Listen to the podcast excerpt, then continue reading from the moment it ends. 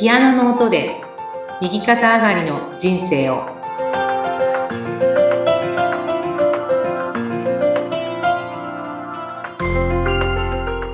皆様こんにちは。東ひかりです。こんにちは、インタビュアーの山口智子です。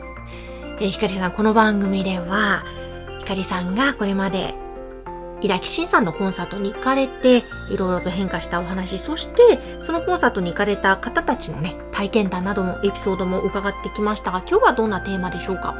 はい、今日はですね、あの、普段たくさん開催されているのが、井崎慎さんのピアノとか、パイプオルガン、ピアノとパイプオルガンとかね、まあそのコンサートがメインなんですけども、年にまあ何回かですね、コークリ伝説というね、うん。コークリっていうあの、国の名前なんですけども、はい。このコークリ伝説というタイトルの、うんえーコンサートを年に何回か開催されていまして、えまあ、実はですね、私が、その、世界の役に立つ人になるっていうこう言葉が生まれて、病気が治ったっていうことが、この、井崎慎さんと高間恵子さんの活動にすごく興味を持つきっかけになったんですが、ーうん。36歳の時にそれが起こったんですね。えそのコンサートっていうのは実はですね、高間恵子さんが詩を読む、読んで、で、井崎慎さんがまあその時はシンセサイザーを弾いておられたんですけども、私はどうもですねうん、高間恵子さんが詩を読まれた時に、結構大きな転換を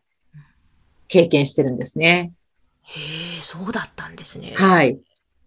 まあ、その、まず、コークリ伝説というコンサートなんですが、はい。えまあ、高間恵子さんが、コークリという国のうん王様の直系子孫の方なんですが、えーコークリってね、なんか歴史の教科書で見たことがあるなあという感じですね。こんな感じですよね。うんうんで、あのー私が記憶してるところによるとうん、朝鮮半島のうんこう小さな国の一つ、うん。コークリ、白木、百済とか、そういう、こう、記憶があるんですがは、もともとコークリっていうのは、今からまあ2000年ぐらい前ですね。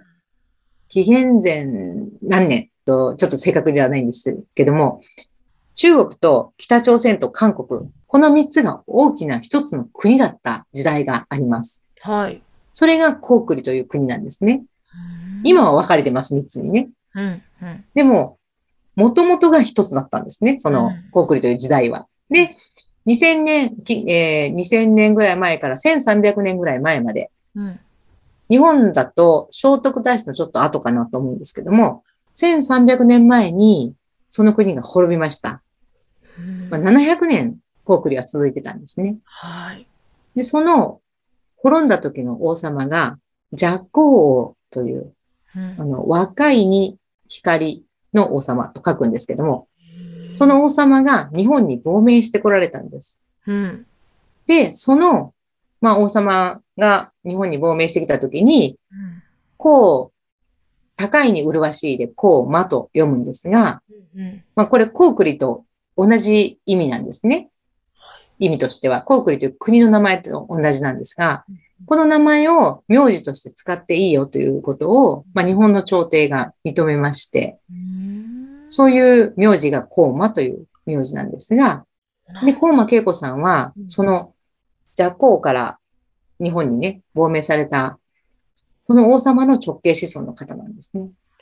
へえ。なので、もう本当にこう、シャーマンというか、うん、王様って聞くと私たちはなんかこう、権力者のね、イメージもあるんですが、あの、日本だとこう、卑弥呼のイメージというか、まあ、例えば天気がねはい、この先どうなっていくかっていうのを分からなければ、うん、民は路頭に迷ってしまいますね。うん、うん、うん。王様が、まあ、例えばね、もうすぐ雨がたくさん降るから、それに備えようとか、うん。でもうすぐ天変地異、まあ、地震が起こりそうであるから、それに備えようとか、まあ、そういうことが、まあ、わかる感覚を持っていたのが昔の王様。うん。なので、高間恵子さんは、人の運命が素通しで、素通しで見えてしまうというね、うんそういった能力を、まあ、持って生まれておられるので、大変、まあ、特殊な方ではいらっしゃるんですけども、彼女は、こう、詩を読むっていうね、うん。それがまあ、コークリ伝説のコンサートです。で、井崎慎さんはいろんな楽器を、えー演奏されるので、えー太鼓とか、アナログのシンセサイザーとか、で、その音を、高間恵子さんが、まあ、図形で見えるとおっしゃってるんですけども、図形で見える。図形で見えるとおっしゃってますね。で、まあ、稲木慎さんはこうピアノでは反応しない人がいるので、はい。まあピアノでは反応しない場所でもいいんですけども、そのピアノとは違う音で、こう、人の反応をね、こう、どんどん、こう、どんどん、こう、活性化するようなことで、えー、太鼓、シンセサイザー、ギター、クラリネット、サックス、うん。こんな楽器をね、使われます。えーじゃあ、ひかりさんはそこでのコンマさんの言葉だったりとか、はい。もしくはその様々な楽器の音の何かに触れて言葉が出てきたんですかね。そうなんですね。で、あの、本当にね、大きな転換を迎えたんですけどもうん、それはあの、抱き講座を受けた36歳の、本当にその直後だったと思いますが、あの、本当にね、こう、今まで自分がやってきたことが、うすうすちょっとこれは間違えてるんじゃないかなっていうようなうん。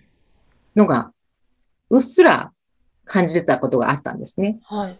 それがもうそのコンサートでは決定的なものになりまして、うん。まあ結果的に私、まあ大阪でイベントの仕事をやってた時期があったんですけども、まあその仕事は全部辞めるっていうような結果になりましたね。へえ、大きな決断そ。う。だけどもそれはこう動かしがたいものとして自分をこう感じたんですね。これはもうダメだっていうので、うん。うん。これを続けていってはいけないっていうのが、あの、はっきりとうん。迷いがなかったんですね、その時に。そうだったんですね。はい。だからもう、ん。まあそこにはだからこう、なぜということがないんですね。こうう、ん。普通だと因果関係がありますね。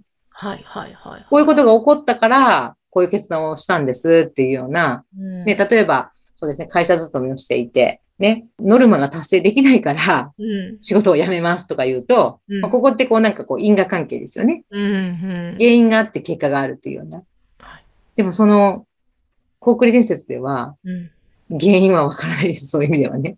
そうなんだ。もだから、そういうこう、因果関係から、こう、切り離されたことっていうのが、まあ、奇跡という状態ですよね。う。ん。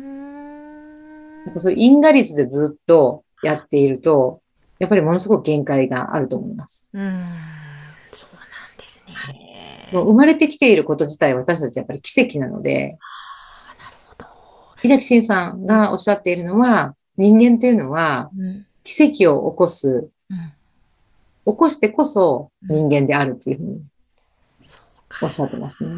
頭でいろいろ考えているものじゃなくて、ないです。そしてあと、やれることだけをやっているっていう状態は、うん、やっぱり人間じゃなくなっちゃうっていうようなことをおっしゃるんですね。えー、だからこう、難しそうであるとか、そういうことにこうむ向かっていく。うんうんうんうん、それが、まあ、奇跡を起こそうとするっていうのが人間だっていうふうにおっしゃってます。そうなんですね。でそれを体感できるのが、コークリ伝説だと思うんですよね。